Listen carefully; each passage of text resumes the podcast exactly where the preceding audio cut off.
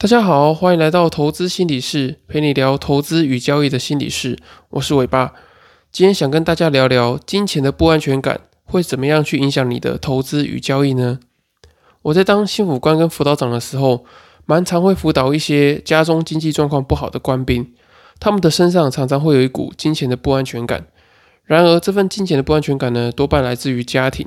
而且常常会是一代传一代的。可能是这个官兵的爷爷，他本身的家庭的经济状况就已经不好了。那后来呢，再把这个金钱的不安全感跟糟糕的经济状况再传给爸爸。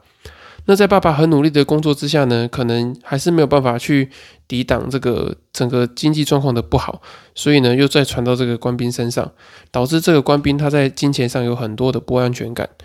那他们的爸妈呢，因为经济状况不好，可能会常常的吵架。甚至会有离婚啊这种父母离异的状况，然后也会要求他们在各个求学阶段得要自己去打工糊口，然后甚至帮忙养家还债。啊，还蛮多官兵，他们可能国高中的时候就必须得要去赚钱，然后提供给家用这样。那么这些官兵呢，因为太想要找机会去赚钱，导致很容易会遇到这个诈骗集团的诈骗。他们会被诈骗的原因呢，并不是因为他们的头脑不好。而是因为太害怕没有钱，然后有太多的这个金钱的不安全感，所以想多赚点钱去摆脱这个糟糕的这个财务状况，还有这个心理的焦虑感，导致呢他们满心的只想要赚到多少钱，可是没有考虑到这个背后的风险，以及去评估说是不是有人会想要诈骗的这个状况。那这样子内心充满金钱不安全感的状况呢，其实在只想要赚大钱的这个交易者或是投资人身上，其实我们也会常常遇到这样的状况。举我自己的例子，之前我父亲在呃我小学的时候就有投资失利的这个状况，导致他在用钱上呢就是处处小心，然后斤斤计较，导致我在我的这个成长的过程中呢产生蛮多的金钱不安全感，我会有点担心说呃害怕说没有钱的这个状况，然后所以这个金钱的不安全感呢也影响到我投资跟交易蛮多的，我常常会觉得说好像钱赚不太够。所以我就会想要去开杠杆啊，交易一些比较高杠杆的商品，例如说呃股票融资、期货、选择权等等的，或者是我也会想要透过借贷去做投资。那当我一天可能可以赚到五万块的时候，我马上就开始幻想着，可能一个月啊二十个交易日，我可能就可以赚到一百万，就会想要赶快去离职，然后财富自由的这种规划。那可是这种状况呢，其实是很对我来讲是很不切实际的，所以最后的下场呢，我常常都是以亏损大赔作为收尾，然后甚至会把我的积蓄都快要赔光。那么金钱不安全感的这些交易者跟投资人呢，会发现自己这样有这样的状况，通常都要等到自己亏到快要跑路了，或者是到处去筹钱啊、补交割款跟保证金的时候。才会发现，原来自己为了赚钱，然后把自己的财务状况搞得更差，陷入一个负面的这个恶性循环，而且还可能会因因此负债，然后去害到自己的家人。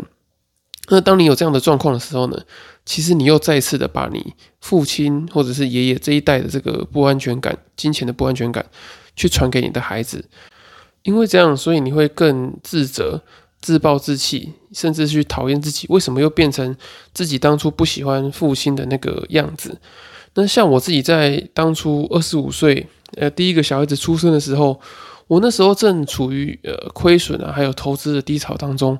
我其实那时候就可以很强烈的感受到以前父亲的那种财务不安全感的状况。当时小孩子出生的时候，需要买一些生活的必需品啊，或者是小孩子放在床上的玩具。我那时候就会思考说，是不是用普通一点的就好了，不用买的这么好，或者是为了要安全啊，或是一些比较方便的考量，所以要花比较多的金钱。可是每当我有这样的想法的时候，我又会再次想到之前父亲他们为了这个投资的失利，然后对于钱处处的斤斤计较，而牺牲我们的这个生活的品质，然后带给我们金钱的不安全感等等的。那么我也想到，像《被讨厌的勇气》的作者，他提到这个心理学大师阿德勒曾经说到的一句话，就是幸运的人呢，他用童年去疗愈一辈子；不幸运的人呢，用一辈子去疗愈童年。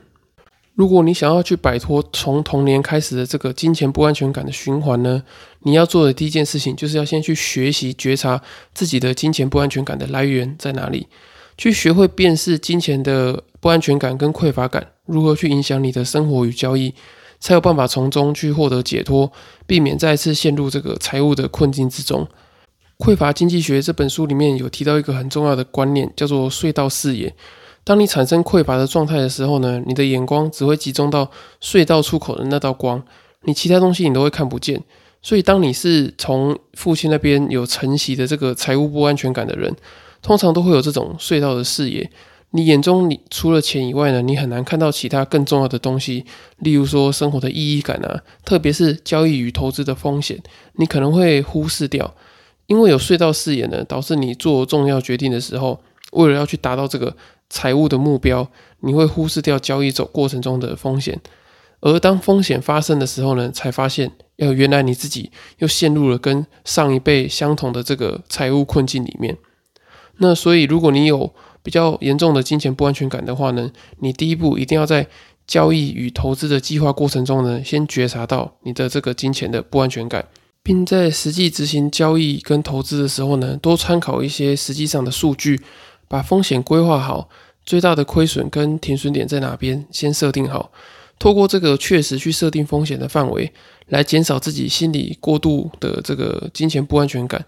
这样才可以使你在交易时呢，去降低情绪的干扰，避免过度的贪婪恐惧，然后呢，去影响到你的这个交易决策。